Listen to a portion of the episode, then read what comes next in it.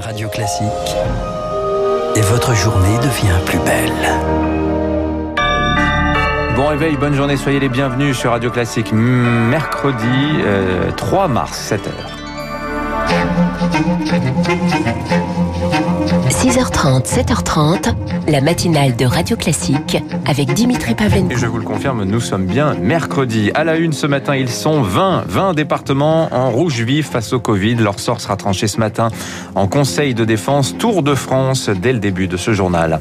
Emmanuel Macron, lui, poursuit son travail de mémoire sur la guerre d'Algérie. Il vient de reconnaître l'assassinat du militant Ali Boumengel par l'armée française en 1957. Et puis Nicolas Sarkozy contre-attaque dans les médias après sa condamnation. Le 20h de TF1 ce soir et un entretien en longueur dans le Figaro ce matin. Radio. Classique. Lucille Bréau, le spectre d'un nouveau tour de vis hein, face au Covid. Le sort des 20 départements les plus touchés par le virus, c'est au menu d'un nouveau conseil de défense sanitaire ce matin à l'Elysée. L'option d'un confinement le week-end comme à Nice et à Dunkerque est clairement sur la table. Du nord au Var, de l'Eure-et-Loire à la Meurthe-et-Moselle, l'exécutif a face à lui une carte loin d'être homogène. Tour de France avec Victoire Fort. Parmi les zones à risque, celle à proximité des foyers épidémiques déjà identifiés. Nice, Dunkerque, et l'Île-de-France. En Eure-et-Loire, à une heure de train de la capitale, le taux d'incidence est en forte hausse.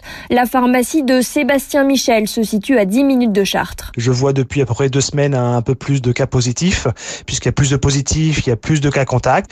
La deuxième façon où on voit une recrudescence des cas, c'est la délivrance de masques. Hein. Plus au sud, c'est la Drôme qui reste en alerte. Depuis la seconde vague, les contaminations ont toujours été élevées, mais le territoire est très disparate. Hugues Moutou est le préfet du département. On a une gamme très très très large entre la commune la moins impactée à un taux d'incidence de 2,7 et la plus impactée qui est à plus de 3000. Mais ce sont des toutes petites communes. Trois zones clignotent rouge, étonnamment elles sont rurales. La négligence dans l'isolement est peut-être en cause. Vraisemblablement, dans les zones rurales, euh, des cas contacts euh, qui ne présentent aucun symptôme, se pensant euh, non contagieux, eh bien sortent dehors et poursuivent leur vie sociale et professionnelle. Le préfet a donc pris les devants en généralisant par exemple le port du masque afin d'écarter pour l'heure un confinement le week-end. Un confinement les trois prochains week-ends, c'est ce que va proposer lui le préfet du Pas-de-Calais ce matin. Le virus qui galope aussi dans nos outre-mer. À La Réunion, c'est une première. Quatre malades vont être transférés en métropole d'ici la fin de la semaine pour désengorger les hôpitaux.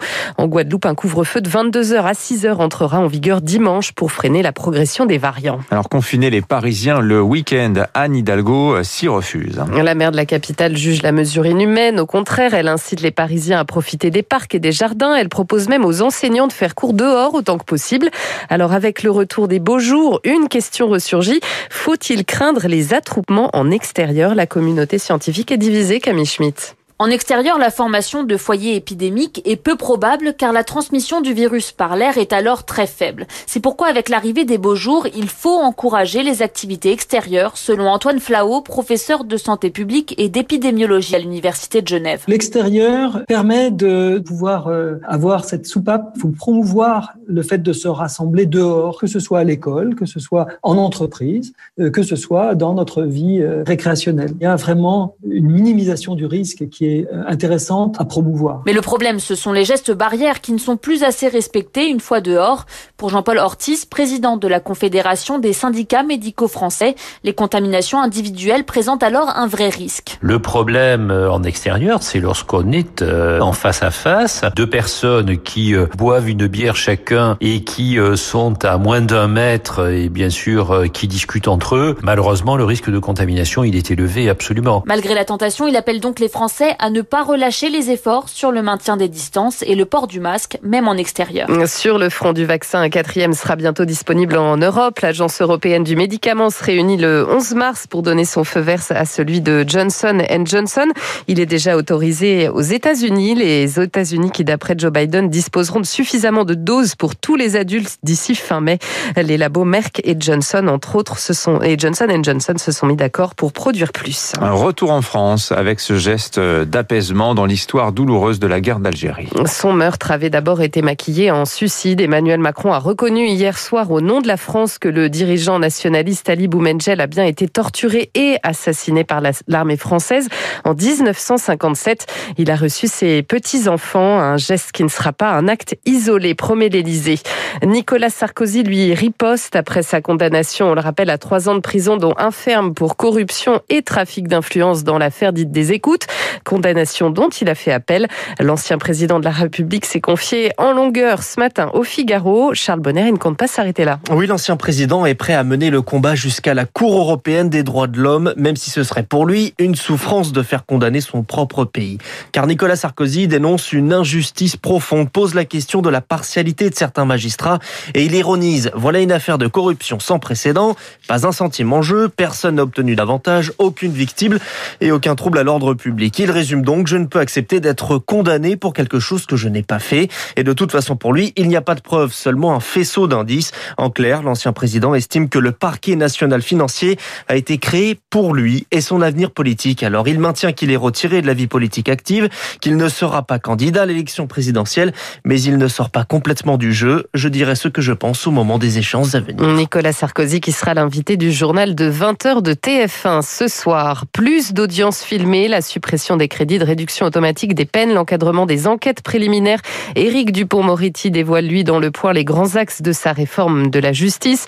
Le garde des Sceaux souhaite, je cite, remettre dans de la vertu dans le système.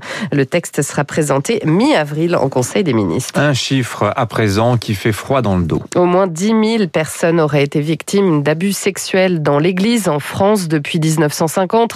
Chiffre donné par la commission Sauvé chargée de quantifier ces abus. On est très loin des 3000 premières estimations données en juin.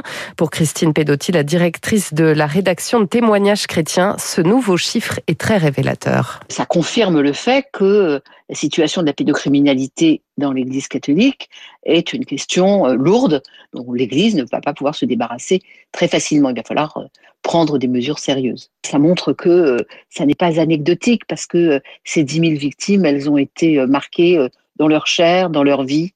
Et on sait aussi que ce sont les cas les plus anciens qui sont connus et que les cas les plus récents, parce que les victimes ont du mal à parler, nous ne les connaissons pas encore. Le rapport de la commission Sauvé attendu à l'automne et puis il va faire beau. Aujourd'hui, qui dit soleil dit malheureusement retour de la pollution aux particules fines. Deux épisodes sont attendus aujourd'hui en Ile-de-France d'abord, où la circulation différenciée est en vigueur jusqu'à minuit ce soir. Seuls les véhicules critères 0, 1 et 2 sont autorisés à rouler.